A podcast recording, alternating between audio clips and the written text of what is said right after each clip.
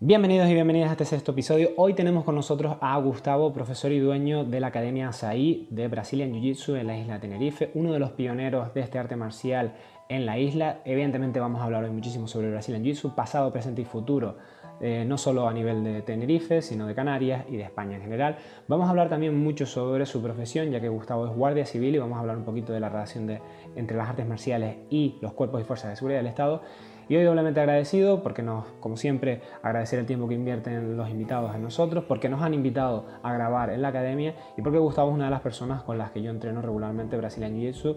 Y bueno, siempre es de agradecer con estos podcasts eh, conocer un poquito más a la persona que hay detrás del, profesor eh, y que nos conozcan a nosotros. Entonces, muchas gracias Gustavo, espero que haya pasado un rato agradable, que me, me haya podido conocer a mí un poquito mejor y yo creo que lo he conocido a usted mejor. Lo he dicho, espero que lo disfruten tanto como nosotros grabándolo y un saludo a todos.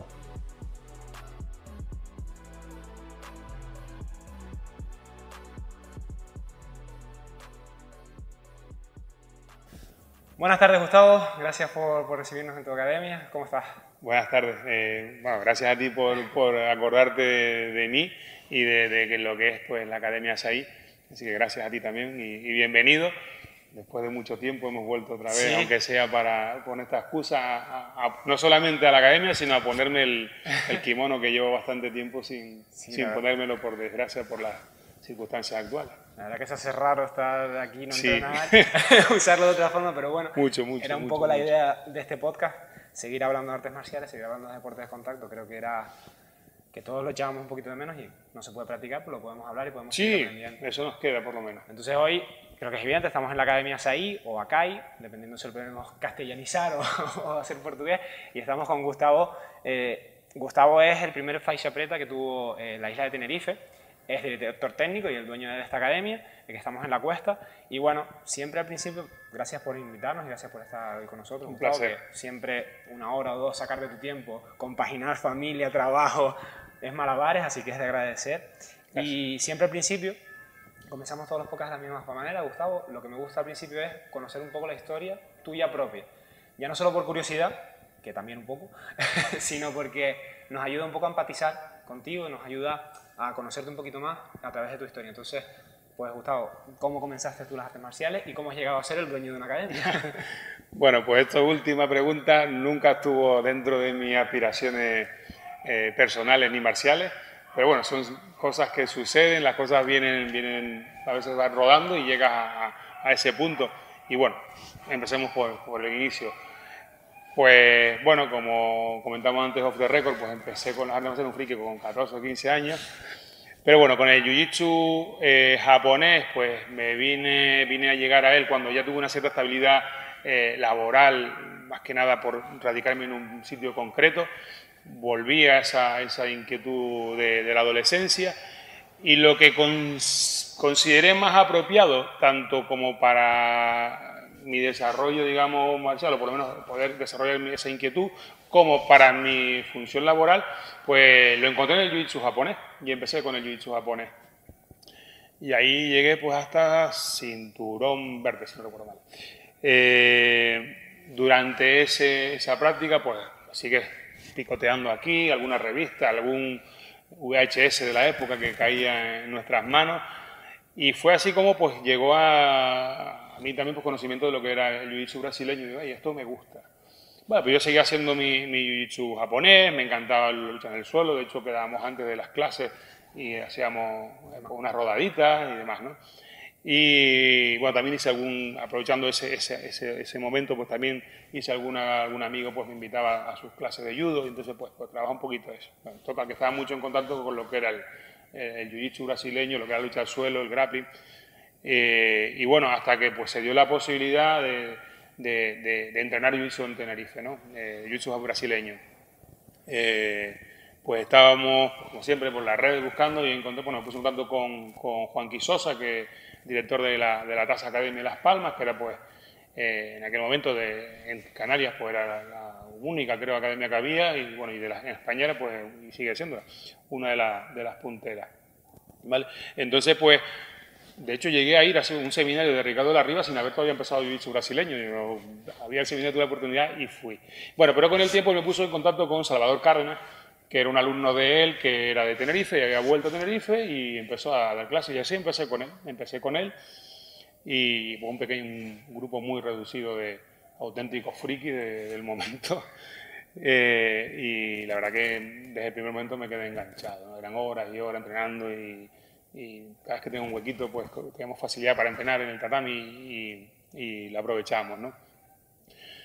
Hasta que al poco tiempo pues eh, Salvador dejó de dar clases, digo que, bueno, que tomaba otros derroteros su, su, vida y que el jiu-jitsu pues quedaba un poquito aparte. Y él pues en ese momento lo que hizo fue pues proponernos a los dos, más el era cinturón morado, vamos, estamos hablando de los comienzos del jiu-jitsu, no había mucho, sí, por encima de morado no había más en, Canarias, estaba Juanqui y los morados que tenían las palmas. pero los pioneros de un deporte al final son tiene por qué ser siempre cinturones negros ya. No, no, no, no, no. y en el jiu-jitsu... El judo empezó aquí con militares que eran azules, verdes en judo, que no les quedaba otro remedio que dar ellos a clase. Aquí con el jiu-jitsu ha pasado lo mismo, aquí en todo el mundo el jiu-jitsu ha sido así un poquito, un poquito de esa manera como ha crecido. Bueno, pues como te decía, Salvador no, no, nos habló pues tanto a mí como, como a Gede y el otro compañero que también era cinturón azul, que bueno, que él pues por motivo X pues dejaba de dar clases, dejaba el jiu-jitsu, pues que si queríamos continuar nosotros con, con el grupo. ¿no? Entonces, claro, te veías en la tesitura de que o, asumías el reto o se acabó el jiu-jitsu. Y, todavía me sigo preguntando por qué hacerte el reto. Después de, casi 20 años sigo pensando por qué hacerte el reto. Y la verdad que pues ese fue el inicio, pues cogimos el grupo que Salvador dejó y bueno, pues con trabajo y con un poquito de dedicación, con muchísimos errores, pero bueno, aprendiendo más que nunca de esos errores, pues empezamos a, dar las clases de guillo y bueno, pues ahí estuvimos. Eh, fuimos cambiando, tampoco quiero extender mucho con mucho detalle, eh, por diferentes gimnasios dando clases y bueno, llegó un momento que yo ya necesitaba eh, mi espacio propio, sentirme yo más, más, cómodo en, lo que, como yo entendía el Jiu-Jitsu, que bueno, y aprovecho pues quizás heredo un poquito esa marcialidad japonesa que, de la que me nutrí, de la que me alimenté en el jiu-jitsu japonés, también en el judo, cuando iba a judo, pues algo compartido algo que me gustaba. ¿no? Digo, a mí esta, esta parte no me gusta, y que, quizás creo que es la parte que más se va perdiendo del jiu en el jiu-jitsu brasileño, esa separación eh, que, ha tenido desde que se, digamos que desde que emigró de, de Japón, pues se ha quedado por el camino la, parte marcial, ¿no? Y a mí sí es una parte que siempre me gusta reivindicar porque yo creo que nos aporta, no dejamos de ser un arte marcial, un arte, para la guerra. Entonces yo creo que la disciplina, la marcialidad que nos eh, trae, digamos, la cultura de la que emana el jiu que es la japonesa, pues yo creo que es importante y es lo que yo quería poner un tirimir, por ejemplo, darle ese toque que yo, que yo había, del que yo, digamos, del que yo había salido y que me gustaba mantenerlo, ¿no? Y yo creo que, que es obvio que lo mantengo en la academia, ¿no? Me parece... Sí, sí, es decir, cualquiera que venga a clase con Gustavo va a ver ciertos aspectos reflejados, yo creo que desde el judo, de arte sí, sí, arte marcial. Y con, la, con el aspecto técnico, evidentemente, del Brasil Jiu-Jitsu, ¿no? Pero que son maneras, yo creo que cada profesor al final tiene que estar a gusto consigo mismo, ¿no? Sí. Si, si no eres fiel a ti mismo, al final se nota y lo acabas dejando o o te acaban dejando, ¿no? Es decir, no, los alumnos no se mantienen, porque es que si no estás a gusto con lo que estás dando, se nota. Sí, no, no, obviamente, es un parte del desarrollo personal en diferentes aspectos de la vida, en el aspecto de este caso marcial, pues yo lo veía de esa manera y necesitaba mi espacio y, y expresarme marcialmente de la manera que yo creía correcta, ¿no? Y es lo que, pues, obviamente con algún otro tropezón, pues vas evolucionando y, vas, y llegas hasta aquí. Entonces, no es, ¿no? ¿Se te ocurrió abrir la academia, alquilar un local y meterte en esta historia? No, han sido cosas que han venido rodadas. Pues yo digo que a día de hoy me sigo preguntando por qué dije que sí, porque lo normal es que hubiese dicho cualquiera persona, hubiese dicho, no, mira, pues se acabó yo jiu pues ahora me dedico a cualquier otra cosa, ¿no? Pero, y bueno, y de esos polvos estos lodos, y aquí estamos. Sí, sí, ¿no? Salió bien la jugada. Gracias, creo que sí, ahí vamos. Sí, sí, sí. Eh, hemos pasado un poquito por encima, Gustavo, pero bueno, eh, para el que no lo sepa, para el que no te conozca personalmente, su profesión es Guardia Civil, que es un cuerpo y fuerza de seguridad del Estado español. Eh, es la primera persona que, que, que hablamos de la, de la, Guardia Civil, la segunda de los cuerpos y fuerzas de seguridad.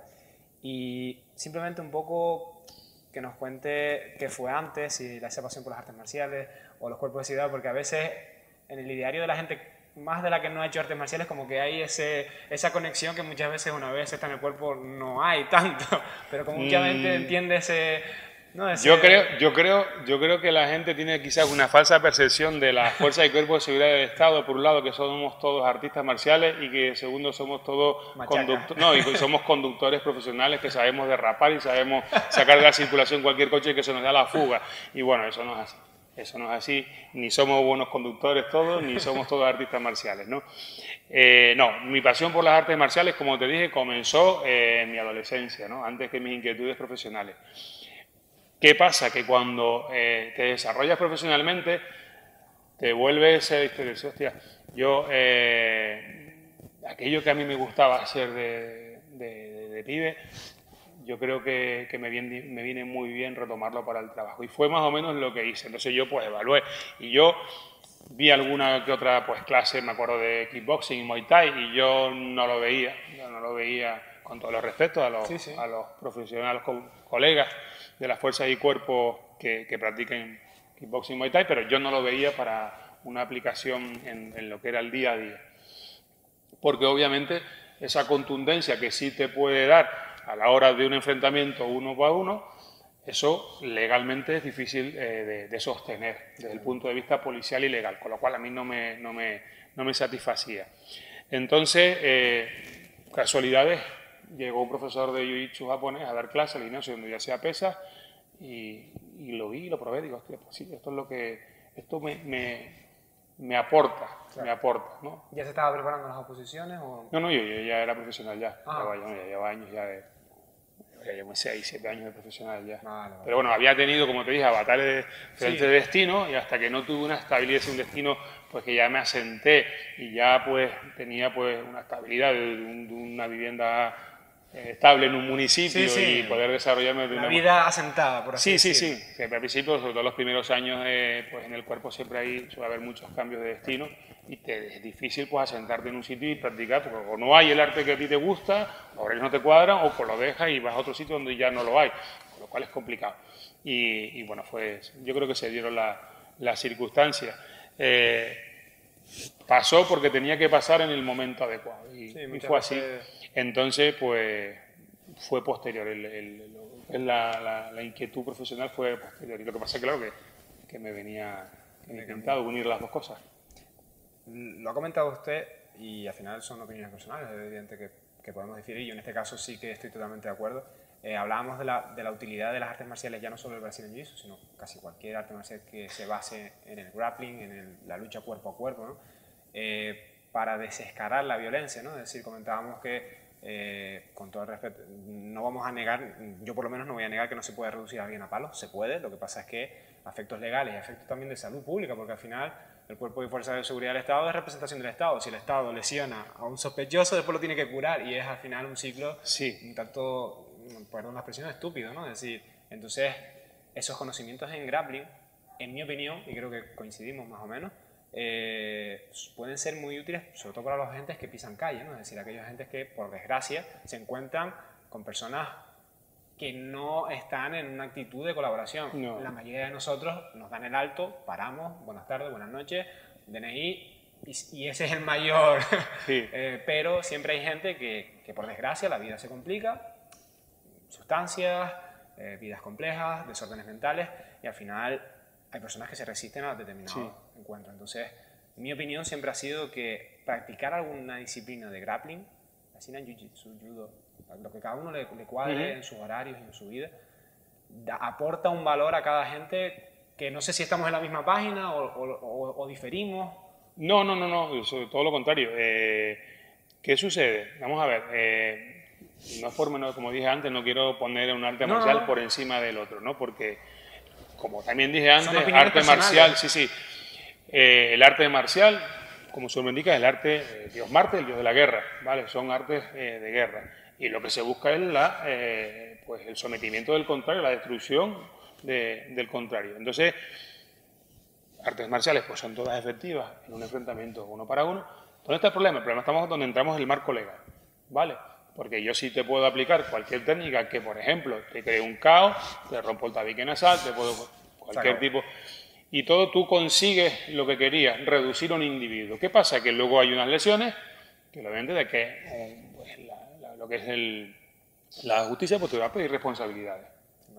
Entonces, claro, tú has cumplido con una parte de tu trabajo que es a lo mejor pues eh, detener o eliminar o, la, situación en la que, te requiera un, ataque, una, una situación violenta, pero claro, todo tiene unas consecuencias. Entonces, eh, yo creo que esa es la parte buena de los deportes, como pueden ser los deportes de arte marcial, como puede ser el jiu-jitsu, el brasileño, el japonés, eh, el aikido, aikido, judo, es decir, todo este tipo, en la que eres capaz de, reducir a alguien, por lo menos sin causar esas lesiones tan, tan, tan graves o incluso a veces pues irreparables. ¿no?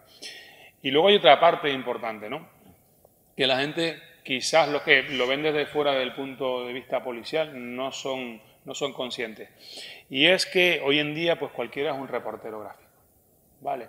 Y una, una, actuación en la calle, y a la muerte está bien hecha, pero tú pues utilizas una serie de técnicas de pie y de puños para derribar a alguien desde fuera.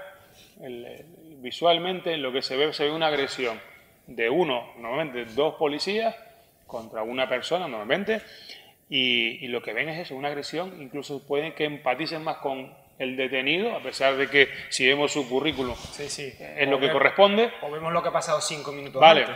Entonces, y sobre todo si cuando ese vídeo pasa por redes sociales y, claro, no se, mm, se descontextualiza totalmente. Entonces, eh, ¿qué pasa? Si tú aplicas una técnica, tú que vienes de, de YouTube, cualquier técnica de cadera, caes inmovilizando, ¿vale? Le das la vuelta y lo engrilletas, visualmente ha quedado una técnica impecable, ¿vale? La gente no te va a decir abusador, no, se va, no van a empatizar como, como digamos con el malo, ¿vale? Sino han visto que han puesto en, práctica una técnica bien ejecutada y has conseguido tu trabajo de una manera pues de lo más aséptica posible, no has conseguido.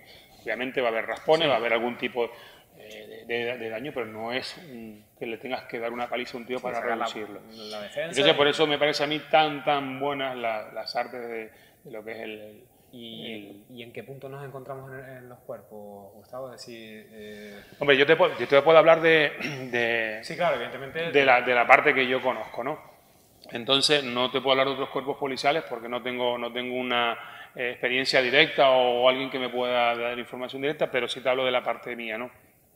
Se mira sobremanera eh, el cuidado de, esas posibles lesiones al, detenido o no detenido, la persona con la que estás interviniendo, siempre prima la seguridad de esa persona. Es decir, por ejemplo, pues no, mm, no hay golpe, no podemos, tenemos prohibido golpear en la cara, ¿vale? en la cabeza, no puede haber ningún golpe ahí.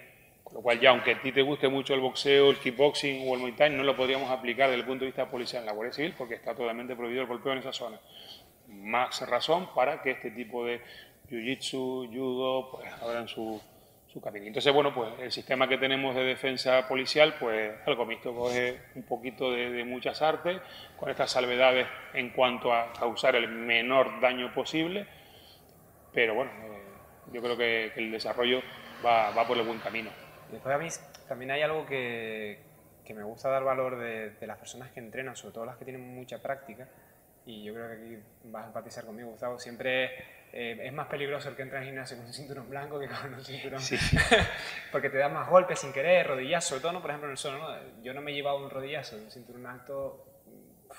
Es difícil. Es difícil, ¿no? Y por ejemplo, eh, Gustavo es una persona de envergadura, es alto, tiene una, una potencia física que a lo mejor, si no tuviera la psicomotricidad innata de tantos años de entrenar, le cae encima mal a un sospechoso y lo mismo con la envergadura que usted tiene. Sí.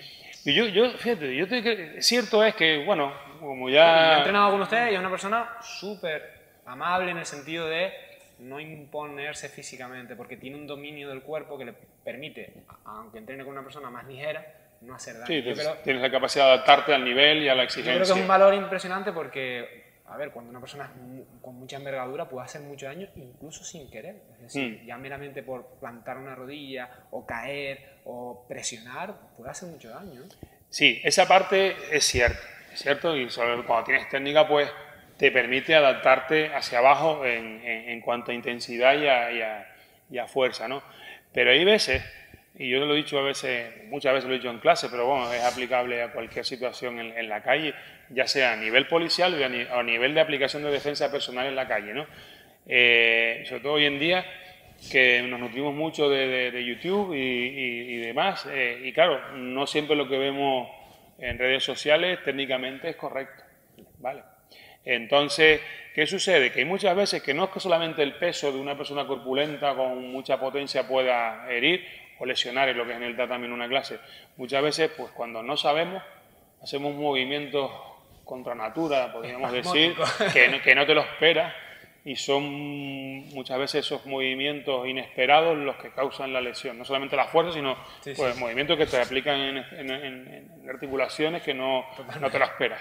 Totalmente. Y hablo por propia experiencia. Sí, sí, sí, pero ¿sabes? también ese valor de que la gente que entrena, sobre todo ¿no? deportes tan complejos como este, eh, tiene un conocimiento de su cuerpo que en el caso de policías y, guardias civiles distintos cuerpos de seguridad es necesario porque es que engrilletar a alguien, por ejemplo... Eh, sí, mira, hay que entender, por ejemplo, que cuando luchas con, igual que como, como, como dije ahora, los cinturones blancos, los, principiantes suelen hacer... No, no, no, no, no, no, es una crítica, es simplemente que todos, yo las hice, yo las hice también. he dado rodillazos son, sin querer. Son movimientos, estás aprendiendo, no sabes moverte y haces lo que crees que puede ser una solución, ¿no?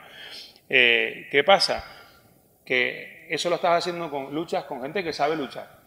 Pero un enfrentamiento en la calle está luchando con gente que normalmente no sabe luchar y que se van a resistir. Porque si tú en un momento dado tú llegas en una luchando, ya sea en judo, ya sea en jiu-jitsu, llegas a una mala posición que tú te sientes, oh, aquí, pues ya tengo una lesión aquí, por ejemplo, de cuello, estoy.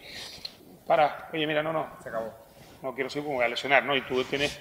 Eso en la calle no te vale, la gente se te va a retrancar, se te va a resistir. Entonces, a lo mejor, pues lo que sería un Udegarami, una Kimura, que tú lo harías aquí en clase, pues, si falta de técnica en la calle, con estrés, ya digo, situación tanto policial como en defensa personal civil, te vas a ver que vas a tirar el brazo pensando que es de una manera, tiras contra tu fuerza y le, lesionas el hombro a una persona, ¿vale? De la forma más, más sencilla, simplemente porque tiras de fuerza sin, sin, técnica y lo haces de una manera pues, desproporcionada, porque encima el que está ahí no, no, suelta el brazo. Entonces sí es verdad que todo ese tipo de cosas, todas esas lesiones se podrían evitar de, pues, con, más formación. Yo por lo menos hablo de personalmente lo, que conozco, profesional, pues ya, ya unos años, pues, sobre unos 10 años más o menos ya de formación continua todos los años. Bueno, puede ser mejorable, siempre todo es mejorable, pero por lo menos ya hay una, una senda marcada y bueno, como dije, se, se busca sobre todo minimizar los daños en la persona que en la que se va a trabajar. Y esto sí que tampoco, eh, no estoy seguro, la verdad. En, en, España, a la Guardia Civil en este caso, porque es lo que podemos hablar hoy, eh, se les da algún tipo de, de reciclaje continuo, ¿no? sí, sí, sí, sí, sí, sí, eso es lo que te estoy diciendo. Los últimos, digamos que el sistema, programa este de defensa personal se implantó ahora unos 10 años y tiene, tiene anual, es anual, es decir, anual, todos los años hay un plan con, eh, pues, refresco de técnicas de, etapas anteriores y, trabajo nuevo. Esa yo creo que es la clave, ¿no? Es decir, la de entrenar. Porque es, yo puedo ir a, vamos a irnos a otro ejemplo, yo qué sé, yo puedo escribir eh, o pintar una vez al año. Sí, eh, es como todo... Mi cuadro no va a ser el mismo que el que está todos los días pintando. Eso es obvio. Vamos a ver, sí, siempre, bueno, pues la formación continua es importante. Bueno, ya te digo, todo es mejorable, pero es como todo, cualquier aspecto de la vida, es decir, ya sea artes marciales, ya sea defensa personal, ya sea bricolaje, ya sea inglés, cualquier cosa que tú quieras trabajar y quieras profesional, tienes que mantener un contacto continuo con, con esto, ¿no? si no se pierde. No, pero está bien que por lo menos eh, el Estado hoy provea quizás no las herramientas mejores, pero empiece a eh, sí, ya te digo, no, no, no. Eh, a mí personalmente, como artista marcial, yo veo el sistema que tenemos a nivel profesional y me parece un buen sistema dentro de lo que es la limitación legal en la que lógicamente te tienes que mover en un Estado de Derecho. ¿Vale? Entonces me parece que es un sistema correcto que tiene, mm, a decir, volviendo al tema este, se puede decir, lo general sería que yo tuviese formación cinco horas a la semana. Claro, claro, Eso es inviable por múltiples razones. Pero por lo menos está... Pero todo se llega, es decir, hace bueno, 20 años era impensable una formación...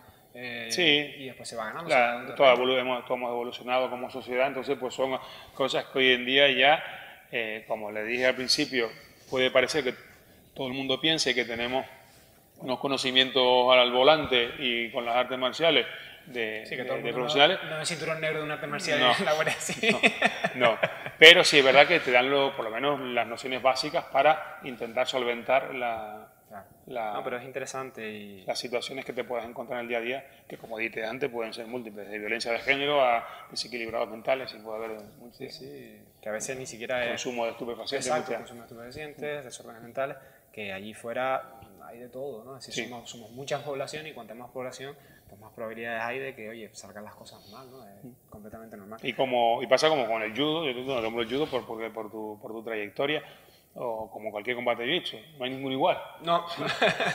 no hay ninguna actuación igual. No, no, para nada. Pues muchas gracias, Gustavo. Sé que son temas complejos, son temas eh, que, pero bueno, que, que, siempre me gusta. El podcast, evidentemente, es artes marciales, pero también de la vida de la persona y, y hay veces que también. Eh, dar valor a todos los trabajos, ¿no? Es decir, hemos tenido en el podcast la suerte de tener psicólogos, eh, hasta un doctor en física hemos hablado y al final, oye, es que, empezar a valorar a todo el mundo, ¿no? Y ya la gente que a lo mejor te pone cara a ti y dice, mira, qué guardia civil más majo. y, y, yo creo que nos falta muchas veces con eso con las profesiones también, empatizar y entender que detrás de un uniforme en este caso, o de una bata de médico, pues siempre hay una persona. Sí, sí, cierto, eso y, muchas veces se obvia. Se obvia y yo creo que no, que hay que entender que todo el mundo es humano y que todos nos equivocamos y todos acertamos a veces. Entonces, pasando un poquito de temas tan controvertidos o más difíciles de hablar. Me gustaría hablar, yo creo que con usted era una de las personas en una pregunta clave y era cómo, volvemos siempre a opinión personal, al final esto es un podcast basado en, la experiencia que usted tiene, tanto fuera como dentro de un tatami. Eh, la evolución que ha, que ha, visto usted dentro del Brasil en Jiu-Jitsu, tanto en Canarias como en España, ya que yo creo que tiene una perspectiva muy buena porque prácticamente que ha crecido con, con esa evolución, no es como a lo mejor karate o judo, que tendríamos que hablar con personas ya difuntas, ¿no? En, sí. en muchos casos. Sí, bueno, pues la verdad, hombre, la evolución no sabría poner negro sobre blanco de cantidades, pero sí, sí es importante. Eh, anécdota, o por ejemplo, para poner las cosas en valor. Cuando yo empecé, como, como, dije antes, con, Salvador Cárdenas, estábamos yendo eh, a un famoso dojo de, de judo que es Doña Terga estábamos entrenando ahí. Entonces, yo recuerdo los entrenamientos de clases que éramos dos personas, el profesor o el instructor y dos personas. Era algo bastante... Y, bueno, ya no te digo, cuando la gente te preguntaba por la calle, o los amigos, no, no te pregunto por la calle, pero digo, eh, las, amistades o la gente te preguntaba, ¿y qué estás haciendo? No, jiu-jitsu brasileño, brasileño jiu-jitsu. Y ya, ¿y eso qué es? hoy en día, pues todavía hay que, veces que explicarlo, pero ya muchas veces no hay que explicarlo. Dice, ah, eso es lo que ponen por la noche en gol, ¿no? Bueno, más o menos. Vale, entonces ya la gente tiene algo de, idea. Eh, bueno, pues puedes ver ese, ese punto donde empezamos, dos personas, y en un local, ahí en una esquinita del doyo, como que para no hacer mucho ruido. Y, lo ves hoy en día, y yo ahora mismo no me sabría decirte cuántos clubes o academias hay en Tenerife, pero 10 fácilmente o, más, no lo sé, no lo sé, estoy hablando tirando de cabeza así rápidamente. Con la situación que estamos viviendo, pues quizás los números bajen, pero... Bueno, vamos a ponernos en 1 de enero de 2020, eh, ese, día que todavía tenemos muchos proyectos para este año. Eh, bueno, eh, a fin de cuentas, de ser un instructor y dos alumnos, pues hoy es mucho, mucho, mucho, tener ya pues incluso pues una federación de lucha que, que te reconoce la disciplina como ponernos a nivel grappling, poder competir, es decir, tenemos tener bueno, ya tener ya Open de, de, la IBJJ en España, ya como que ya no tienes que irte fuera, que para nosotros siempre lo mismo, prácticamente es lo mismo ir a Madrid a Londres que a Lisboa. Pero bueno, a nivel nacional, pues estás en el, en el, Open de Madrid, por ejemplo, lo tienes ahí para cualquier persona que quiera desplazarse desde el territorio nacional. Entonces, pues obviamente hemos dado un salto muy grande. El crecimiento, pues no te sé decir si es exponencial, pero sí muy, sí, sí, brutal. muy, muy grande. Desde fuera se ve muy bien. ¿Y cuál ha sido, no la clave del éxito, porque es muy difícil evidentemente sacarla, pero eh, todos sabemos que hay modas, pero yo creo que el, brasileño jiu sobrepasa la moda, ¿no? Es decir, hemos visto un crecimiento que no es el normal, por ejemplo, en los años 90 del Muay Thai, que se puso pues, muy de moda, y eso sí que podíamos ser modas, tendencias, ¿no? Es decir, que eh, se pone de moda, baja, pero quizás con el Brazilian Jiu-Jitsu el crecimiento ha sido distinto, ¿no? No ha sido tanto modal, sino una cosa más... Sí, pero yo creo que ha sido también es más transversal, es decir, vas a encontrar gente de, todos los ámbitos de la sociedad. También es verdad que un deporte, un arte marcial, que digamos en la entrada es gente adulta, entonces también tiene otro componente diferente a otras artes marciales que ahora estamos empezando a ver esos niños con 4, 5, 6, 8, 10 años que empiezan a entrenar Jiu-Jitsu eh, brasileño.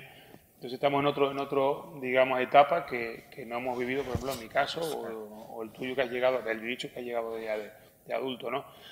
Entonces, eh, ¿cómo ha sido? Pues la verdad que es un tanto curioso, porque todo ha sido, por, prácticamente yo creo que ha sido las redes sociales lo que ha mantenido, pues, eh, otra vez, permíteme la expresión, a este grupo de frikis, pues estar en contacto, porque a fin de cuentas al principio pues, éramos, ponle a lo sumo al principio 10 personas en Tenerife. Por en Gran Canaria podías tener con la Taja Academy 100, pero vamos, a ser pequeños grupúsculos por todo el territorio nacional. Si, si, quitabas Madrid, Barcelona, Valencia y Las Palmas, los demás éramos pequeños grupos que nos reuníamos a entrenar de una manera un tanto, pues, con cierta regularidad, pero no tampoco muchos sitios que era simplemente en plan un grupo de colegas que les gustaba compartir una afición. Entonces, yo creo que incluso tiene hasta cierto punto de milagro que hayamos llegado donde estemos, pero, pero bueno, me alegra y, me parece que... el caso de, de Brasil en Jiu yo no, no lo puedo comparar a otras artes marciales. Es que quizás, eh, sobre todo, si comparas cuando yo empecé en el año 2000, ahora al 2020, pues obviamente Ahora es mucho más fácil, se llega más, porque de entrada, como dice pues tienes un canal Gol que te ofrece UFC, que ya te, mucha gente te pregunta, gente que no hace artes marciales, pero que hace saber por la noche, oye, anoche estuve viendo y tal, ¿eso es lo que practicas tú? Bueno, pues ya entras en conversación, bueno, no es eso, pero bueno, hay técnicas de lo que yo hago y les habla y bueno, redes sociales, WhatsApp, es decir, ahora mismo eh, la, supervivencia del arte y la expansión está más que asegurada, pero en aquel momento pues era un poquito más... Eh, mucho más, eh, digamos, domésticos. Pero bueno, y aún así salimos adelante. No sé qué, lleva el arte que cuando engancha y engancha y va, va, va cogiendo adeptos, porque la verdad que no era fácil triunfar. Lo normal era haber, haber, haber muerto en el intento. Sí, como, como tantas otras ¿no? Mm. disciplinas que, que, tuvieron ese pico de crecimiento tan alto. Quizá tampoco hemos llegado a, a, la curva ¿no? es decir, del Brasil, es decir, quizás ha sido una curva más lenta eh, porque yo digo, pues yo tengo recuerdo pues taekwondo, por ejemplo, Muay Thai, que fueron unos picos de popularidad tremendos y después unas bajadas también muy grandes, ¿no? sí, quizás esta se ha mantenido más, ha sido más en el tiempo. Sí, no lo sé, la verdad que no sabría por qué la comparativa entre, entre, entre un sitio u otro, entre un, entre un deporte y otro. Estaba pensando yo ahora también un poco que tampoco puedes eh, extrapolar la, situación española, por ejemplo, a la de Estados Unidos. No, Porque claro, Estados Unidos fueron de entrada los Gracie y luego pues han ido muchísimos cinturones, cinturones no, no solamente cinturones negros anónimos, sino campeones mundiales eh, a establecerse en Estados Unidos, con lo cual ahí aquí es más complicado, aquí han venido muy pocos cinturones negros de fuera, con lo cual ha sido algo más eh, autóctono, más, más, sí, sí, sí, más, más nacional. Y, a nivel técnico, Gustavo, es, evidente que el referente, creo que hoy en día a lo mejor discrepamos, pero el referente hoy en día, 2020, para mí, un poco desde fuera como observador externo, es Estados Unidos, más que incluso Brasil. Quizás discrepamos aquí, pero estaría guay bien. No, no, no, no, no, para nada, todo lo contrario. Es decir, eh, los primeros mundiales, que creo que andan por el año 90 y poco, 94, 95, algo así, fueron en Brasil, los panamericanos fueron en Brasil, pero en los últimos años se trasladaron a California y de ahí dudo que se vuelvan a, mover. ¿Por qué? Pues porque a fin de cuentas, pues eh, Estados Unidos es un, país que es atrayente en todos los sentidos, la parte económica. Entonces, pues claro, cuando alguien emigra, es decir, difícilmente un, a lo mejor pueden plantearse todos los cinturones negros que hay en Brasil vivir del jiu-jitsu. Puede ser mucho la, opción de muchos, pero que si me voy fuera, tengo la posibilidad de eh, vivir de esto. ¿Dónde te vas a ir? Estados Unidos. Estados Unidos. Entonces, eh... y de perdona, y de hecho, eh, ¿de dónde es el primer no brasileño campeón mundial? Y últimamente, pues cada vez más los tops suelen ser sí, está claro que la economía y el deporte también van de la mano. Culturalmente también tienen otra mentalidad en cuanto al deporte en Estados Unidos. Podríamos hablar largo y tendido tanto lo económico como lo cultural, ¿no? Sí, sí, sí. Entonces, teniendo como referencia, por así decirlo, los primeros, los americanos, como en muchas Olimpiadas también, es decir, claro, en otros deportes, por estabilidad económica, etcétera, etcétera. Eh, España, ¿dónde nos encontramos? Así, como opinión personal o... Vamos a ver, dentro de lo que es el Jiu-Jitsu, yo creo que a, nivel, a, nivel, a nivel mundial estamos a mitad de tabla. A mitad de tabla. A mitad de tabla. Pero yo diría, por lo menos lo que veo en Brasil, quizás por escasez, pero no por calidad, porque la verdad que va creciendo, ¿no? Sí, sí, pero vamos, siempre, vamos a ver, siempre va creciendo. Yo te, voy a poner un ejemplo fácil. Eh, que sobre todo a los canarios no, no, no, no es fácil de, de, ver. O al menos creo eso. Tienes Gran Canaria y tienes Tenerife. El jiu empezó antes allí, no sé, calculo, cuatro o cinco años antes. Eso se nota. Se nota y siempre vamos a ir arriba, pero hay más clubes y. Cada vez va llegando más al nivel de, de, de, Gran Canaria en cuanto a clubes y en cuanto a resultados deportivos, pero ese, ese, ese tramo en el tiempo que te llevan siempre te va a pasar una factura. Bueno, pues yo creo que aquí a Estados Unidos le, le, pasa le pasa lo mismo que, bueno, ya no solamente es que ya esté casi un nivel, digamos, vamos a poner todavía un, escalón por debajo de, lo que es la potencia que es Brasil, pero está por encima de todo el resto del mundo. Puedes tener algún campeón mundial por algún de, otro país fuera de Estados Unidos, pero no es lo normal. Entonces, ¿cuántos campeones mundiales tiene España?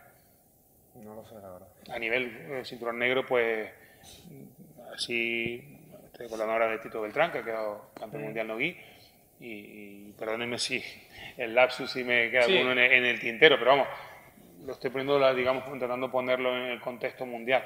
Estamos todavía muy lejos del top y es complicado. Complicado porque ya hemos llegado a niveles de profesionalidad en Estados Unidos que obviamente eh, contra eso no puedes luchar. Si tú por la mañana tienes que trabajar en tu eh, trabajo de, de 9 a 6 de la tarde, pues podrás entrenar lo que te queda.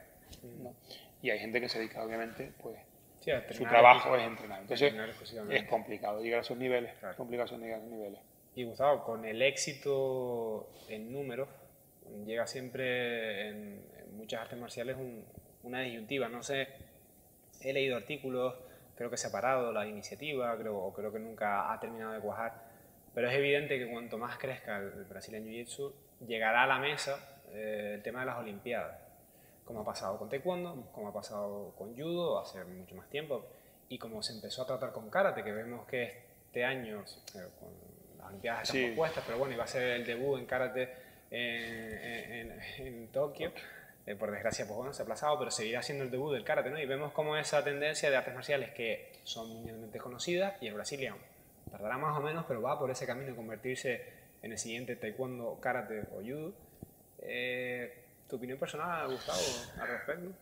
Mira, no soy, yo no pierdo el sueño por el olimpismo, ¿vale? Eh, del jiu me refiero. Sí, sí, sí, estamos hablando de, esa transición. Vale, yo creo que si había una oportunidad, era en Río, de haberlo puesto como por lo menos como deporte de demostración, que se ha hecho otras veces con otras disciplinas creo que hubiese sido lo correcto, o por lo menos de si los que están impulsando ese, ese olimpismo, yo creo que será el momento de haber, de haber metido un poquito de base, ¿no? por lo menos hasta conocer. Ahora bien, sin haber entrado mucho en profundidad en el tema, pero habiendo leído algo, sé que para ser un deporte olímpico necesitas una cierta implantación a nivel mundial en cuanto a todos los continentes. Es complicado. Entonces, Cierto es que pues, en Estados Unidos es un deporte que ahora mismo está arrasando, en Europa pues también, pero ya si sales de ese primer mundo, ya tienes luego pues ahí puede ser Japón, puede ser incluso China, países que te pueden tener, Australia, Brasil obviamente, pero la implantación en cuanto del deporte, no solamente en número total, sino también en, por sexo, masculino y femenino, creo que no cumple los requisitos del jiu-jitsu brasileño hasta donde leí no hace mucho, ¿vale?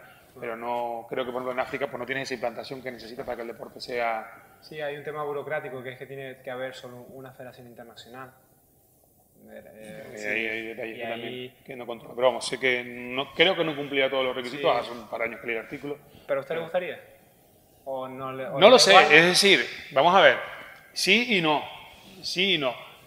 Sí me gustaría, porque obviamente, pues, ya solamente la posibilidad de, de participar en unos Juegos Olímpicos, pues quiero, creo que es una experiencia que a cualquier artista marcial o cualquier deporte en general le gustaría eh, participar, ¿no?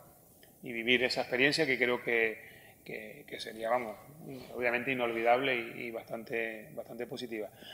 Ahora bien, si eso conlleva, ser olímpico conlleva la pérdida o alguna un lastre a lo que es el, arte en sí, pues sí que no estaría de acuerdo. Si dependen que, por eso digo que, que sí parece algo positivo de entrada, pero sobre todo, y es algo que yo he oído bastante a muchos judokas quejarse, ¿no? que, que, quizás eso también ha penalizado la evolución del judo. Entonces, mm, me queda esa incertidumbre de si... Sí, sí, es una pregunta súper compleja. Porque... Sí, entonces es como que aquí no le amargo un dulce, pues sí, sí, pero bueno, tiene azúcar, eso no es bueno ni para los dientes ni para la dieta, ¿no? Entonces dices, bueno, pues es un caramelo, una es un caramelo, pero no sé las condiciones de... yo tampoco soy ningún experto, pero eh, creo que una de las más importantes es una sola federación internacional, eh, que haya paridad, que haya bastante paridad en, los cargos eh, políticos dentro de esa, de esa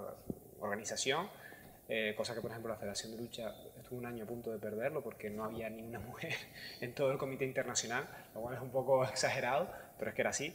Y el COI le echó bastante la bronca, hablando claro. Entonces, claro, aquí hay, en Brasil en Jiu-Jitsu, hay una cosa que es la desfragmentación, eh, que veo yo por lo menos de fuera, desfragmentación absoluta de, de, federaciones. Está la IBJJ, si lo he dicho bien, pero que vamos, que después hay una variedad bastante amplia, ¿no? Y, creo que también eso, para mí, es algo positivo, porque da, si no te gustan estas normas, tienes estas otras. Y eso, por ejemplo, en judo no lo tenemos. Sí, bueno, yo... yo judo ni en karate ni en tantísima... Yo creo que en todo caso el olimpismo estaría muy próximo a lo que sería el jiu-jitsu que representa la IBJJF. Claro. Quiero pensar, pero bueno, eh, no sé qué tal es, es decir, si los caminos de la, de la, de la Federación Internacional son eh, confluyen con lo de, digamos de lo, del espíritu olímpico no lo sé no sé ni si son si son sus aspiraciones pero bueno en todo caso podríamos considerar esa la principal federación bueno no lo sé no sé si cumpliría pero bueno sí no lo sé no lo sé. La verdad que, si, si te soy sincero, Joshua, eh, es un tema que no, no, no me produce ni frío ni calor. Sí, a ver, eh, es por eso, ¿no? Por esa proyección que, se le ve a, Jiu-Jitsu, creo que eventualmente será un problema a tratar, pero lo mismo no llega nunca, ¿no? Es pero bueno. Es que igual, mira, vamos a ver, eh, tienes que ver, por ejemplo, si hacemos la comparativa con el karate, nos quedan muchos años todavía para llegar ahí. Exactamente.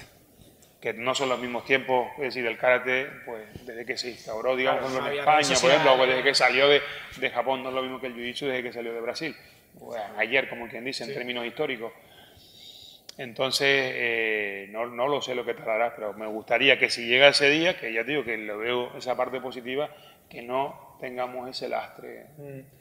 Hay algo que sí que me gusta del Brazilian, que, que, yo he experimentado en carnes y que veo que, que aquí en la Academia Asaí se, se hace bastante, y es que es una disciplina que muchos de los practicantes eh, eh predican el ejemplo de siempre estar aprendiendo, ¿no? aunque uno tenga un grado X en lo que sea, te sigues formando, sigues aprendiendo, te vas a otro sitio a hacer el nuevo otra vez y es un trabajo que cuesta.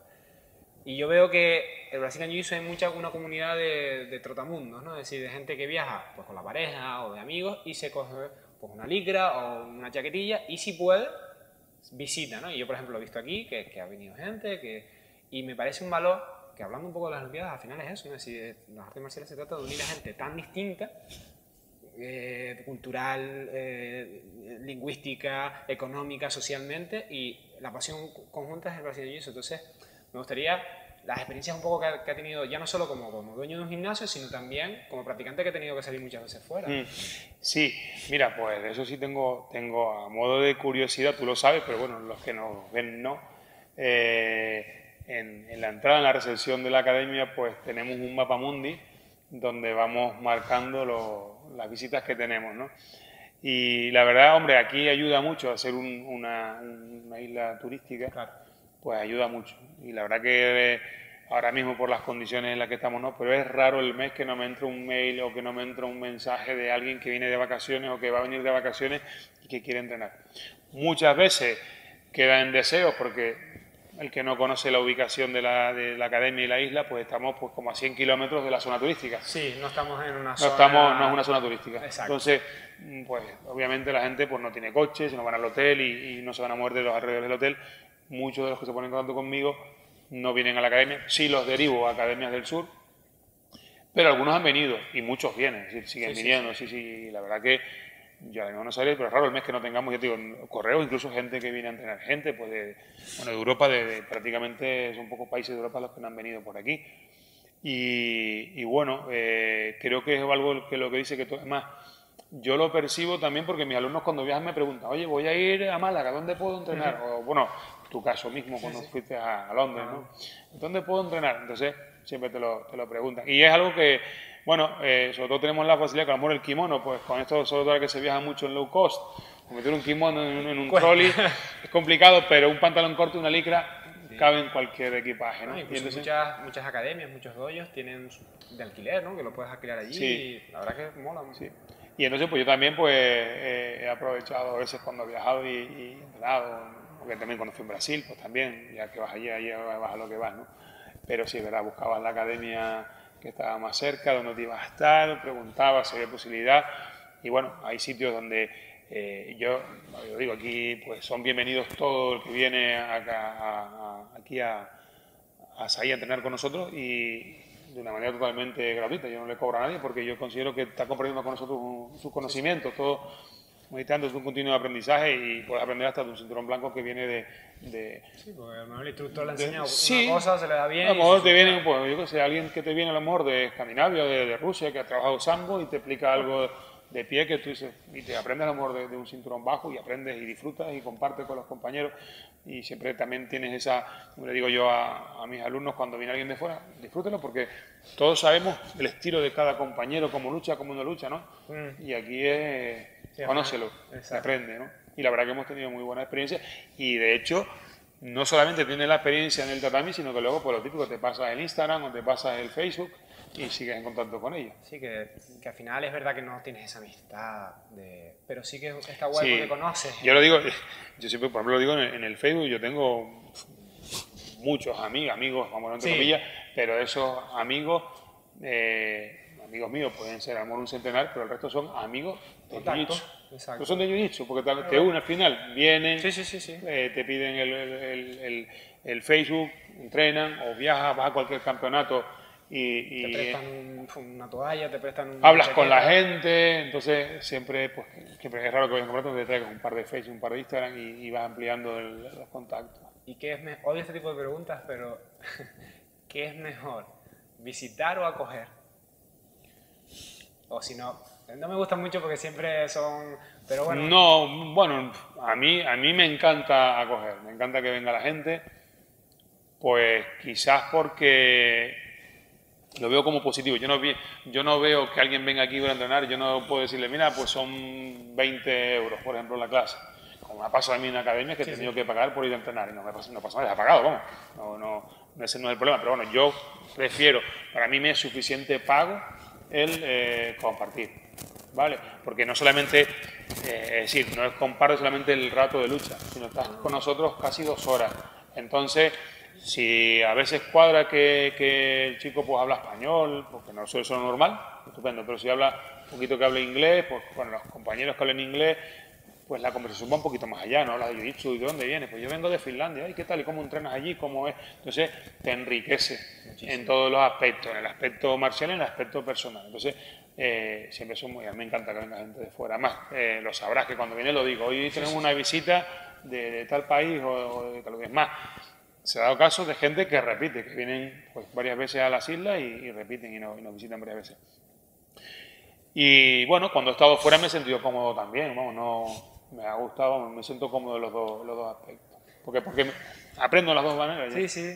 Pues ya que estábamos con alguien que es el director técnico y el dueño del gimnasio, pues me resultaba curiosa la pregunta. Sé que era una pregunta un poco mm, mala, porque no, esta pregunta es mejor o peor. No, ¿sabes lo que no? Lo que pasa, ¿sabes lo que pasa? La hay una diferencia. La diferencia básica es que si tú vienes aquí, eh, pues normalmente suelen ser cinturones bajos, ¿no? Sí. Alguna vez ha venido algún cinturón negro, hay gente de lucha libre, ha venido gente de alto nivel que incluso se la aprovecha, oye, ya que estás aquí, bueno, venga, enséñanos algo de, tu arte o de tu estilo o, algo de tu, escuela, ¿no? Entonces, esa es la diferencia. Cuando vienes de fuera eres un poco más anónimo, te, te pones en la clase, en tu, en tu, lugar, en tu lugar según pues, tu, tu graduación y participas en la clase. Cuando ya eres profesor, pues ya no eres anónimo. ya vas y a lo mejor pues tienes que ser tú el que pues enseñas algo y, y, pues, te un poquito a conocer lo que tú sabes hacer. No, pero está bien, porque además eh, es yo creo que un valor de las artes marciales que que sí que tenemos en general todas, que es por ejemplo también las relaciones intergeneracionales que no se suelen dar fuera de... Porque aquí tú puedes tener un amigo de 20 años más joven o 20 años más, más mayor que tú y, realmente ser amigos. Y es difícil, ¿no? Fuera de... Sí, tienes ese, ese nexo que he dicho, puedes Exacto, hablar de... y personas, ¿no? Te ves una, una mujer ya eh, a punto de jubilarse con un pibito que está empezando en la universidad y se llevan porque son los mejores amigos dentro del tatami. Y, ahora, me está trayendo ahora, volviendo perdona, al tema de antes de lo de, compartir academias por el resto del mundo, que había hace unos años un, un blog, la época de los blogs, que creo que se llamaba Jiu-Jitsu Trotter o algo así, creo que era. Y era alguien que iba... Los blogs, de hecho, no, eso se convirtió en una asociación. Puede ser, puede ser. Creo que sí, lo, lo, lo voy a buscar. Sí, hay otro que se llama la, la Jiu-Jitsu Brotherhood, que la lleva un cinturón negro holandés, creo que es. Sí. Pero este chico no me acuerdo dónde, creo que era estadounidense, no lo recuerdo hace bastantes años. Y él pues iba, en su blog iban haciendo su vuelta al mundo de tatami en tatami. Qué guay. quien pudiera. sí, hay quien se coge su año sabático pues, pues para hacer cualquier otra actividad. En otra cultura, sí, en Inglaterra es muy común coger un año sabático después del instituto. Sí, bueno, pues te lo hace igual que puedes ir a ver arte, pues vas a ir a ver arte y entrenas. Pues sí, pues no es mala idea, no, no estaría mal. No. Eh, Gustavo, normalmente en esta parte ya de, la entrevista, que iremos acabando en breve, me gusta para que la persona que, con la que estoy hablando descanse un poco, que me haga una pregunta. Pues eh, si un poco puede ser de lo que sea, ¿no? Pero también es para eso, para que no, esto no sea un bombardeo de mí para la persona que nos presta su tiempo. Entonces, si tiene alguna pregunta. Bueno, en cualquier caso no me he sentido bombardeado. bueno, pues yo creo que la pregunta viene a colación del tema, porque claro, eh, no eres de mis alumnos más veteranos, eso es obvio porque vienes de, del judo, pero sí eres alumno mío. Por lo menos hasta que la pandemia me, permitió tener alumnos. Eh, pues cuéntanos, cuéntales por qué o cómo llegaste aquí. Ah, por internet. Por internet. Yo siempre he abocado por eh, seguir formándome, independientemente del nivel que uno tenga. Entonces, em, me mudé a Santa Cruz. Eh, y antes ya de mudarme a Santa Cruz, que de hecho falté un poco, ya llevaba un tiempo cuando me mudé, pero bueno, como me iba a mudar a Santa Cruz y demás, dije, bueno, pues vamos a buscar un sitio donde pueda entrenar, que me vengan bien los horarios, que me venga bien económicamente. Y cuadro, y yo, mm, nada más, soy muy honesto, yo pruebo y mi, mi prueba son tres meses. Yo no, porque ya tengo una experiencia y yo sé que en dos clases yo no sé cómo es una clase. Tienes que estar un tiempo, porque es el profesor, son los compañeros, las compañeras, son muchas cosas ¿no? que hay que tener en cuenta. Entonces, eh, vi lo que fuera del gimnasio, que es cercanía, precio, me venía todo bien y me quedé por el ambiente, ¿no? La gente, el, eh, hay un poquito más de disciplina, como me, gustaba más... Eh, no, yo no soy tampoco de los más tradicionalistas, ¿no? De una marcial japonesa, de hecho hay muchas cosas que yo tampoco hago, porque... Pero ni calvo ni con tres pelucas, ¿no? Es decir, y, la gente que hace Brazilian Jiu-Jitsu que es más lax y demás, perfecto, es que no hay ningún problema, ¿no? Pero no es lo mío. Soy una persona que me gusta unas pautas, me gusta un orden y, no tan estricto quizás como ya digo, karate o aikido, cosas más tradicionales, pero sí que vi eso un poquito reflejado aquí, me gustaba. También no te conoce nadie, que siempre me gusta que nadie te... porque luchas de verdad, no es condicionado bueno, pues, pues ya por ejemplo, ya dices que eres cinturón negro largo, pues ya no me... Por ejemplo, no te pueden derribar. No, no, me puedes derribar, lo que pasa es que ya estás condicionado mentalmente, ¿no? De que, por eso también me gusta cuando viajo, si puedo, ¿no? Hay veces que no es posible, ¿no? Pero hay veces que te puedes escapar porque nadie te conoce y de repente te meten en una volada y dices, eh, eh, muchas veces el cinto sí que hace de armadura psicológica, ¿no? Y, y... Sí, deja un lastre de ego atrás Sí, y te permite disfrutar y aprender de Entonces, como experiencia. siempre, a mí me han educado todos mis profesores y mis profesoras en artes marciales, que por fortuna he tenido varios, sigue aprendiendo, sigue aprendiendo. Yo, por fortuna, solo no tuve muchas experiencias de esto de si te vas, no vuelvo, que eso se daba mucho en los 90, en los 80. Eh, yo lo tuve poco y muy breve. Es decir, de resto siempre ha sido, ah, genial, ah, o sea, vas a ir a ah, muy bien, ese tío es una máquina o ese tío es una máquina. Y la verdad que pues lo he ido llevando hasta mi vida adulta, ¿no? Es decir, y aquí muy bien, muy contento. De hecho, ya digo, con una mudanza en medio, con un año horrible en lo, en lo personal, he seguido viniendo. O sea que dice mucho de cuando uno no está bien, de cuando uno está pasando determinadas cosas, poder seguir viniendo a entrenar, porque a veces no es solo tiempo, sino es anímicamente. Eh, dice mucho del grupo, ¿no? Eh, no, Yo creo que yo estaba contento y seguiremos, seguiremos y, y seguiremos creciendo y seguiremos aprendiendo, porque eso Gracias por transmitirlo. Pero bueno, siempre, se- como te dije al principio, siempre quería pues mi desarrollo marcial propio, quería ver, lo enfocaba de una manera y bueno, a fin de cuentas, como puede parecer un lo que dije al principio, desde visto desde fuera, pues, "Yo, ¿te gusta que sea más marcial, más, más estricto, más japonés? Bueno, pues hay quien lo valora. es hacer clic. Es Es hacer clic, porque a lo mejor si hubiera sido una clase 100% japonesa, hubiera salido corriendo, porque tampoco me... No, yo, yo creo que intento estar en... Exacto. en- Y al final es hacer clic con ese Coger un profesor poquito de- y con los compañeros. Haces clic y vas cuadrando y tú dices, mira, aquí puedo estar años, aquí puedo desarrollarme durante bastante tiempo. Yo creo que eso es lo que tiene que buscar una persona, tenga una experiencia en artes marciales, que haga clic, que esa persona diga, coño, yo, yo aquí estoy a gusto, aquí no me da miedo abrir la boca, no, siendo respetuoso, de yo, yo no me voy a poner a corregir a nadie, ¿no? pero coño, una broma, ya te vas metiendo y quieras que no, pues, pues vas haciendo familia, que al final esto es una especie como amigos. De Sí, familia. es que al final, comparte, porque cuando el compañero que está haciendo la técnica con el peluche, pues al final siempre te va diciendo esto así, esto es asado. Y, Yo dejo mi seguridad en las manos del compañero. Y cuanto más confianza hay, más duro podemos entrenar. Ujú. Yo con alguien que no conozco, me dejo, no hago nada, Sí, porque porque es que si no es una lucha perro. Sin embargo, cuanto más cinto, cuanto menos, ¿sabes? si tú vas viendo y vas, cada vez vas subiendo, pum, pum, y es como una como un puzzle que vas creando con el compañero, cada vez más fuerte y al final parece de fuera una pelea de perros, pero cuando hay esa confianza, para nada. O sea, puedes entrenar súper duro con alguien que conoces de hace un tiempo y hay esa confianza. sí, sí, absoluto. Y eso cuesta generarlo, pero poco a poco. Es decir, siendo respetuoso, siendo simpático incluso. Yo, siempre digo sonreír. Sí, Cuando vas a un sitio, sonríe, trata a la gente de usted, que te corrigen. Los canarios tenemos esa buena costumbre de tratar a todo el mundo de usted. Que te corrigen, lo tratas de tú. Que no, sigues intentando. Y con sonrisa, con educación, pero hablamos cómo consiguió la entrevista con Robert. Con morro y educación, es decir, sabiendo inglés. Pero pues fue así, es decir, oye, con educación vas a un sitio, preguntas, viene aquí lo mismo, vas a un sitio, preguntas, tienes experiencia, no mentir, no te voy a decir todo mi currículum, pero sí, mira, negro en esto, no mientes, y, y se va generando esa confianza y la persona va diciendo, oye, pues el pibe es buen rollo, no, no viene aquí a machacar a la gente ni...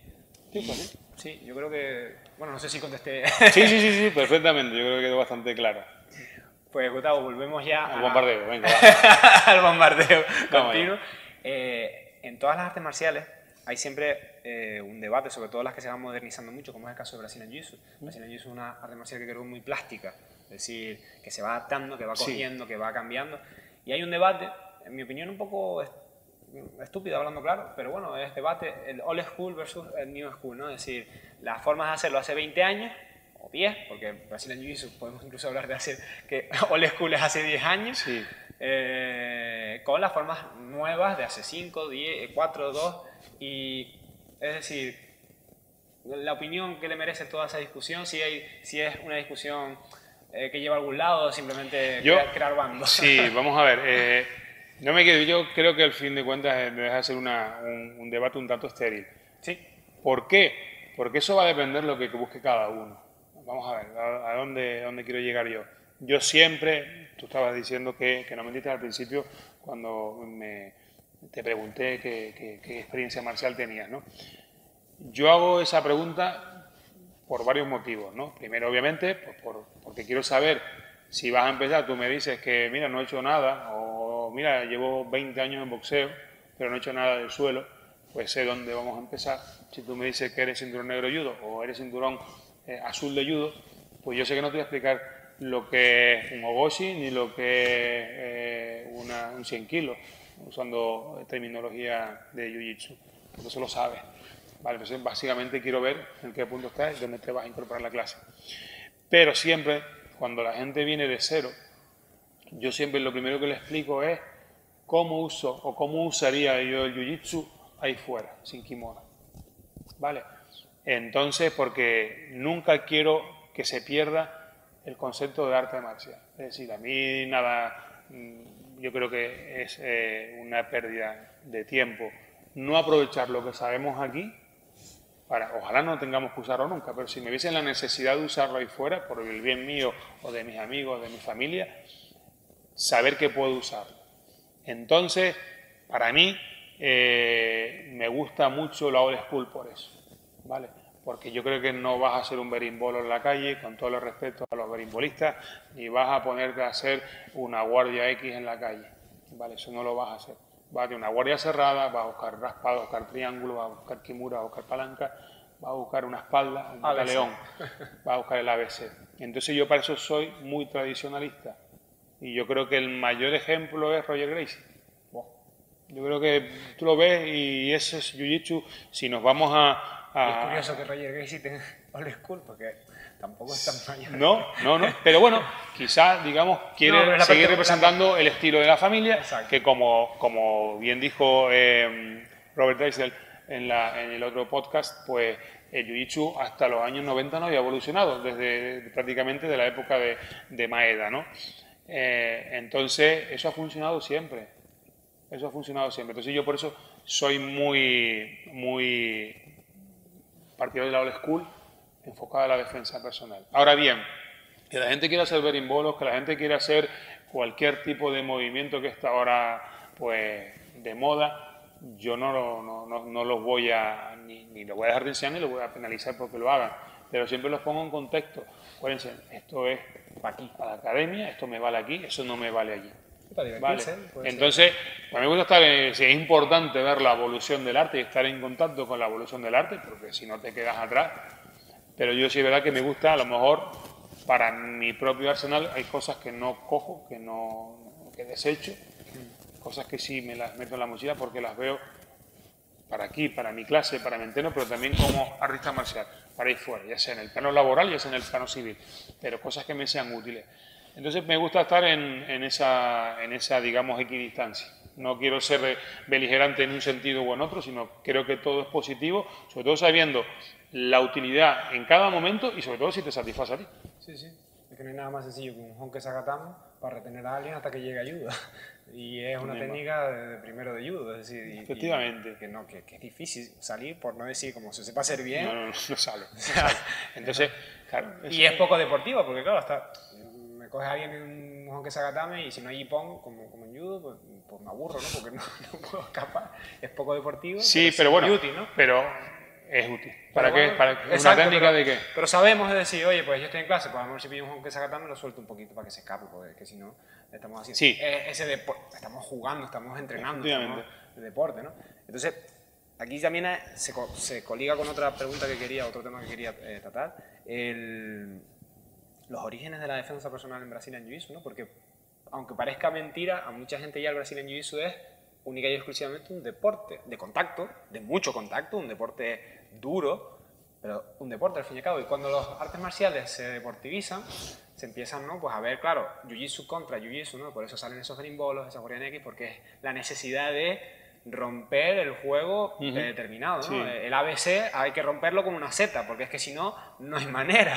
Entonces, un poco, yo sé que, que a usted le gusta eh, esos orígenes, que los da en clase, que les da valor, pues un poco hablar eso, ¿no? de de, la utilidad del Brasil en Jiu-Jitsu y lo que el Brasil en Jiu-Jitsu tiene que aportar al mundo la defensa personal, que es muy amplio. Sí, yo que como, como te dije al principio, yo, claro, cuando empiezas con Jiu-Jitsu tradicional, pues ya es que es intrínseco la defensa personal, pues son muchas técnicas son, son aplicables a la defensa personal. Eh, cuando también pues hacía esos escarceos con el judo me pasaba lo mismo, también en judo se daba defensa personal, incluso llegué a hacer algún seminario de, de defensa personal. Entonces siempre he estado presente. Si a eso lo sumas a la parte laboral, yo es algo que siempre lo he visto muy. yo quizá mis primeros principios, fue, primeros contactos con el jiu y la defensa personal, pues yo creo que son esos instruccionales que andan por ahí eh, rodando de, de Helio Gracie, dando técnicas de defensa personal. Y mm, tengo en casa, creo que todavía, tengo un, un VHS, no tengo con qué reproducirlo, pero lo tengo en casa, de Robin Gracie y tenía también técnicas de defensa personal. Ese, ese era un instruccional, esto de cinturón negro, si no me falla la memoria.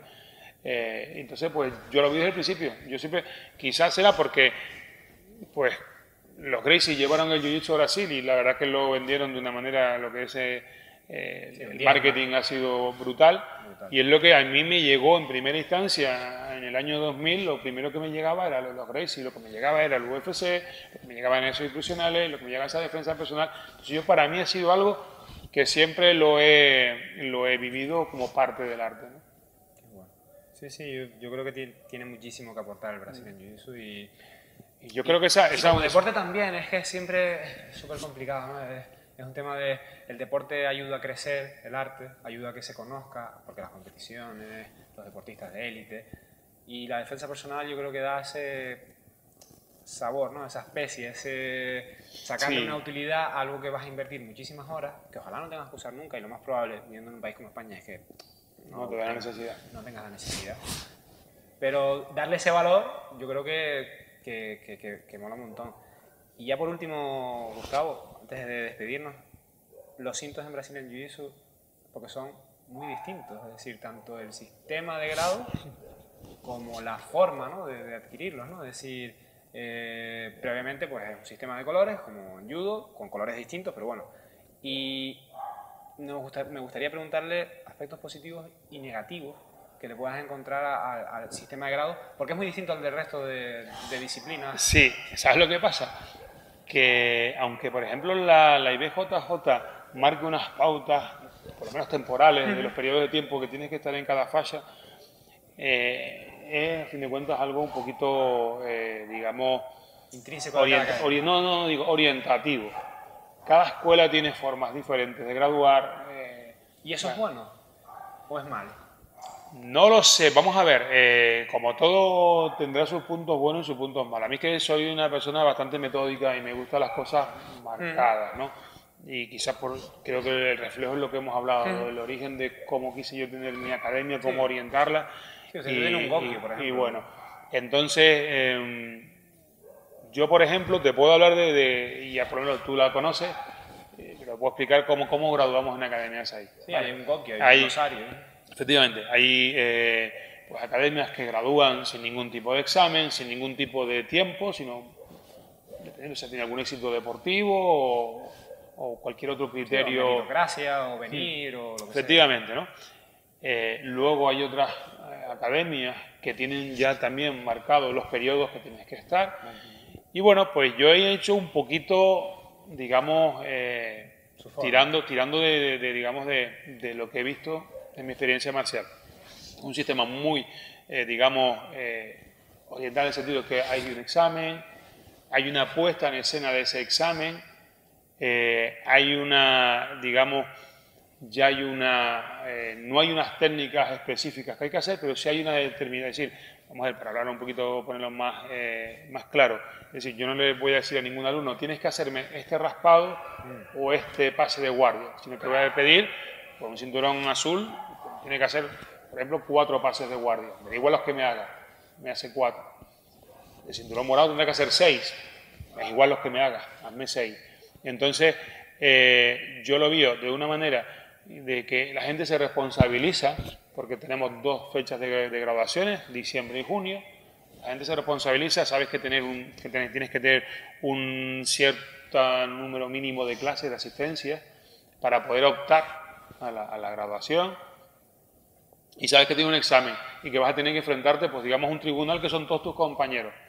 Porque a fin de cuentas, somos artistas marciales, sabemos, asimilamos técnicas, pero tenemos que tener la capacidad de, de enseñarla. Quizás no tenemos por qué ser profesores o instructores, pero si en un momento dado te ves la necesidad de explicar, tener esa, esa, esa capacidad desarrollada.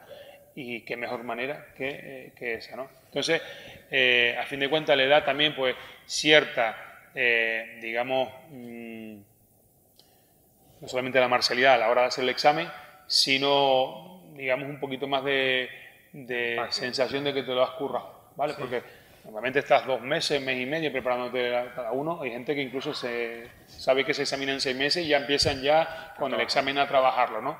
Pues algo que luego te sabe. Parece, luego al final la gente, no, eh, hablar, por ejemplo, un, morado que tiene que hacer, eh, como te dije, pues eh, seis técnicas de cada, de cada uno. Eso es mucho. ¿no? Te ponen a ver, ah, pues si me las seis, me está más. Entonces, es una especie de, ahora que está, ha estado tan en boga estos últimos años, una reválida. Sí. Una reválida que vas haciendo cada cinturón, cada añito y medio, cada dos años, que yo creo que es buena. Es buena, te, ayuda, te da confianza porque te das cuenta que sí de verdad sabes todo lo que, lo que has demostrado. Sé más de lo que yo pensé que no me sabía tantas técnicas, pues sí te las sabes. Las pones ahí, pues sí me las sé. Adquieres la capacidad de transmitirla pierdes ese medio escénico de estar delante de 40 compañeros y decir, me están mirando todo, pues sí. Entonces yo creo que todo suma, porque a fin de cuentas, pues eh, es tu, mochila marcial que vas llenando de, experiencias y de cosas que siempre te van a ser útiles. Entonces ese es nuestro sistema. Hay otros sistemas, pues no son tan metódicos, un tonto más aleatorio, un tonto más subjetivo. Pero bueno, yo, no voy a entrar en valorar si son mejores o peores, sé que no es uniforme. No, pero que yo creo que eso es lo positivo del Barcelona Jiu la, la capacidad de que cada instructor haga lo que crea que es más conveniente para sus alumnos. Sí, incluso hay academias que no, grados entre cinturones, va de cinturón en cinturón. Sí, igualmente se daba el cinturón. Mm. Entonces, claro, pues nosotros estamos en ese punto, tenemos grados, tenemos los pases pues, con los exámenes y... Yo sinceramente creo que es, de los, es un aspecto positivo en tanto en cuanto que cada instructor pueda hacer más o menos evidentemente siempre tiene que responder al superior, por así decirlo. Sin embargo, por ejemplo, mi experiencia durante mis graduaciones fueron totalmente contrarias. Mi primer y único examen fue el de cinturón negro. Ah. Yo todas mis graduaciones fueron pues, por tiempo, andando, sí. Sin embargo, el negro sí, tenía ya el tiempo, obviamente, para ser negro, pero tuve que hacer un, examen. Sí, sí, que al final yo creo que el instructor es también lo que ha vivido, ¿no? Es decir, coger lo que le gusta y eh, quitar lo que no y añadir lo que le hubiera gustado a sí mismo, ¿no? pero que el brasileño jiu lo permite. Hay otras artes marciales que son más rígidas, que podrás estar más o menos de acuerdo, pero tienes que pasar por el lado. Es decir, que como instructor incluso, o como mentor, o incluso como maestro nacional, no, no, quizá, quizá, sea por lo que estamos hablando, la federación no es muy intrusiva en ese sentido. A lo mejor te da unas pautas, y obviamente te marca unas reglas a la hora de competir que tienes que asumir y acatar cuando vas a competir. también. Sí, sí. Pero, por ejemplo, en cuanto a graduaciones, te da pautas, no te da órdenes, digamos, no te establece unos periodos concretos que tienes que, que, pasar. yo creo que, sinceramente, eso es algo muy positivo, aunque pueda generar problemas. de todo, no un sistema perfecto. ¿sabes, ¿Sabes lo que sucede? Otra cosa también. Eh, yo creo que lo has notado, que los cinturones en jiu pesan. Entonces, cuando tú te vas a examinar, tú sabes que estás próximo, tú sabes, me tengo que poner las pilas, si estoy fallando un día a la semana, pues no lo voy a fallar, estoy fallando dos, voy a fallar uno porque sabes que pesa. Eh, a fin de cuentas, demuestra que te lo, te lo, te lo estás trabajando, que, que, es el fruto de tu esfuerzo y que no es nada que te ha caído del cielo. Entonces sí es verdad que también implica bastante... una carga, sí, una responsabilidad. un peso. Pues Gustavo, nos despedimos. Eh, antes sabiendo dónde te podemos encontrar, tanto físicamente, evidentemente estamos grabándolo en tu academia, pero bueno, para que la persona que lo esté escuchando, esté viendo, sepa dónde encontrarnos y en redes. Es decir, yo pondré como siempre debajo, en la caja de YouTube, pondré todas las direcciones de correo que Gustavo me dé o mm, direcciones de física, pero bueno, para que las comentes. Sí, bueno, básicamente estamos en, las redes sociales eh, pues más, más eh, mayoritarias, menos en TikTok, que tampoco me pilla por edad. Eh, que lo mismo lo quitan en breve. Sí, bueno, parte de la polémica que, que, acarrea la, aplicación. Pero Facebook, Instagram, Twitter. Academia Asaí. Sí, Academia Asaí. Eh, nos pueden localizar fácilmente. Físicamente estamos en, Tenerife, en La Cuesta, en el municipio de La Laguna. Y bueno, a día de hoy seguimos cerrados por las circunstancias. Eh, eh, hay, un, hay un hashtag que, que, que, se ha realizado en las últimas semanas o los últimos meses, que es volver a luchar. Volver a luchar pero a mí me gusta más volver es luchar. Yo te quiero volver a luchar y, estoy esperando por ese día, espero que ya falte poco. Y bueno, mientras tanto pues nos mantendremos activos eh, a nivel online, pero sí es verdad que con ganas de, volver. Obviamente todos invitados, ya lo publicitaremos cuando, cuando volvamos. Pues muchas gracias Gustavo por darnos este ratito para hablar. Sé que estaba bastante liado, temas personales y profesionales, así que te agradezco muchísimo que nos hayas dejado el tiempo. Eh, como siempre, deja toda la información debajo de, Gustavo para que los puedan encontrar en redes. Y Gustavo, le daría un abrazo. No podemos. en el futuro no se entenderá mucho, pero las circunstancias son las que son. No podemos, así que muchísimas gracias, Gustavo. Y nos veremos más tarde, más temprano. A ti, a ti por, por esta posibilidad pues porque también es una ventana de Asaí al mundo. Y él no lo ha dicho, pero denle like y suscríbanse. Gracias, Gustavo. Os.